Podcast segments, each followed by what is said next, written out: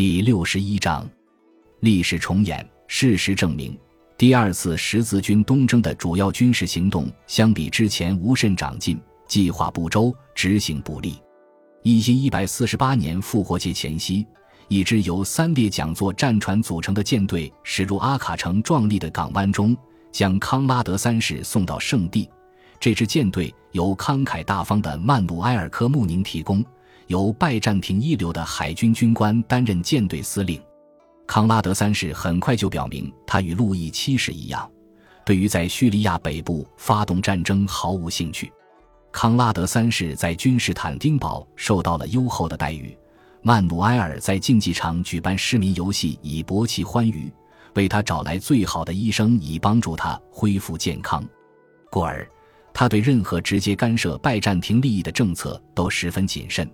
安条克亲王的计划自然包括在内，帮助雷蒙和与曼努埃尔反目之间根本没得选，所以德意志国王并没有前往安条克或埃德萨附近，而是赶赴耶路撒冷观瞻圣母教堂，并朱比曾为阿克萨清真寺旧址的圣殿骑士团总部，在那里，经与圣殿骑士团大团长埃弗拉尔德巴尔一番商议之后。他炮制出一个与第二次十字军东征的初衷风马牛不相及的计划。十字军既不会收复埃德萨，也不会攻击努尔丁，而是锁定了一个全然不同的对象。六月底，一个于棕榈区召开的正式会议确定了十字军的进攻目标。所有利益相关方均列席会议。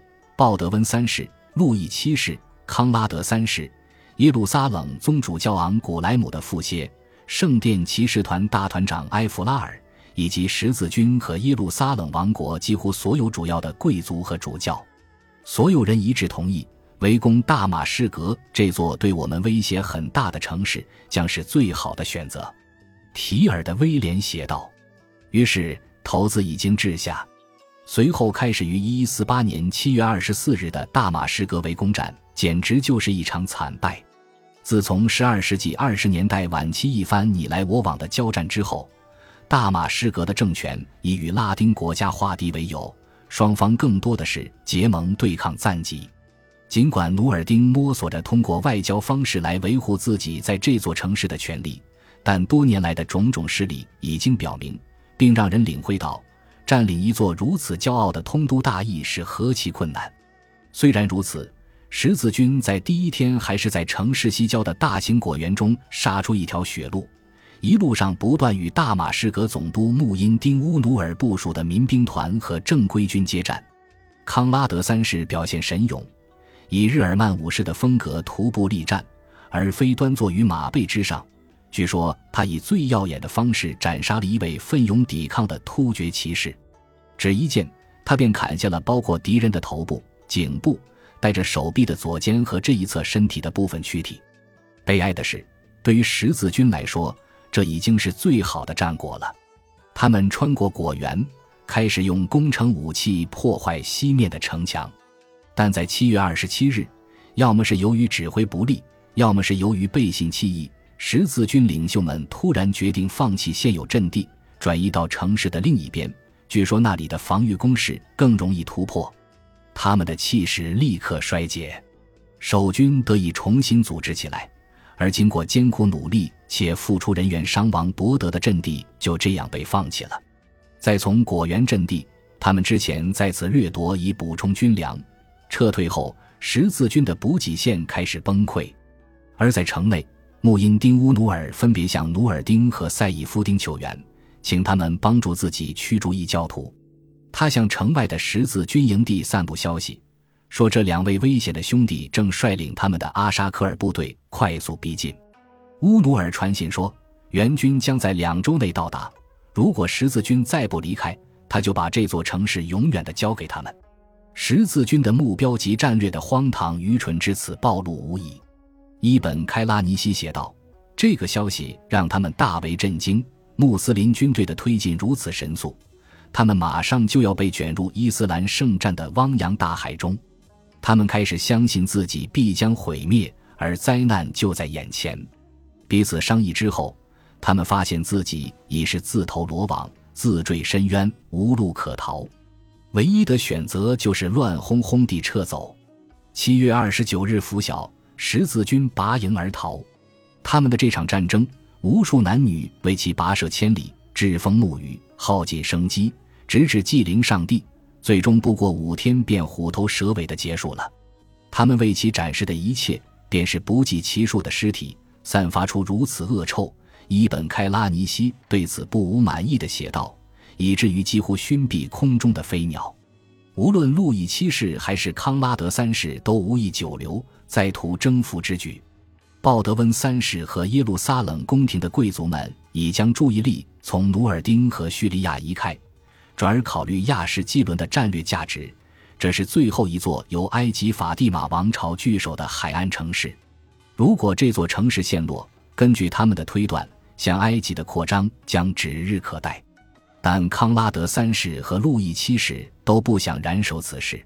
康拉德三世只在耶路撒冷逗留了一小段时间，便于九月初从阿卡离开。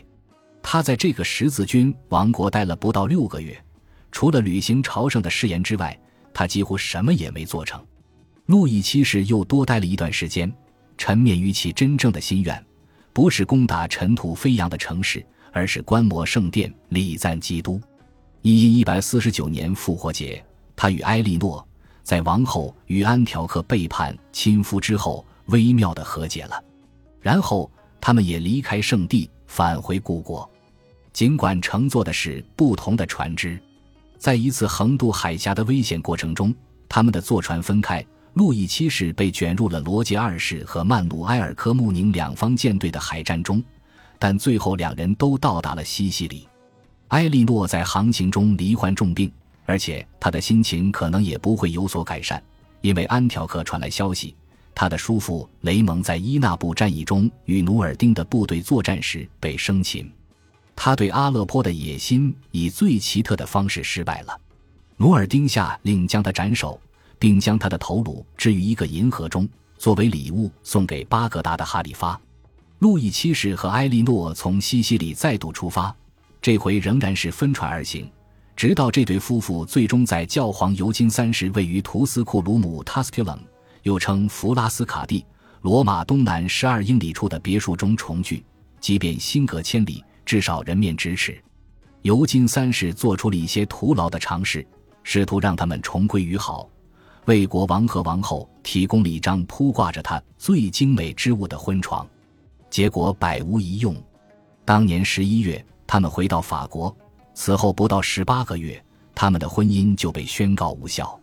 埃莉诺随后嫁入另一个十字军家族，她的第二任丈夫就是亨利妃子安普莱斯，耶路撒冷国王福尔克的孙子，日后的英格兰国王亨利二世。他们的后代中。有一位在所有时代都堪称最著名的十字军国王之一，一介渔夫这一判词出自提尔的威廉，这不过是典型的厌女论而已。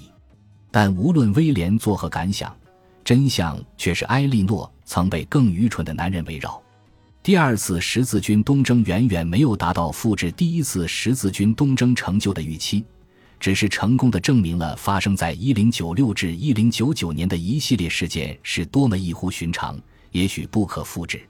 一四七至一四九年的这一代十字军非但没有阻止基督的敌人死灰复燃，反而于事实上加速了他们宣称要加以崇拜的王国的崩溃。这就是蛮族人乐在其中的妄自尊大。安纳科·穆宁娜写道。他于一千一百五十三年去世前不久完成了他的大作《阿莱克修斯传》。他所书写的事件发生于半个世纪前，但他的评语完全适用于当下。感谢您的收听，喜欢别忘了订阅加关注，主页有更多精彩内容。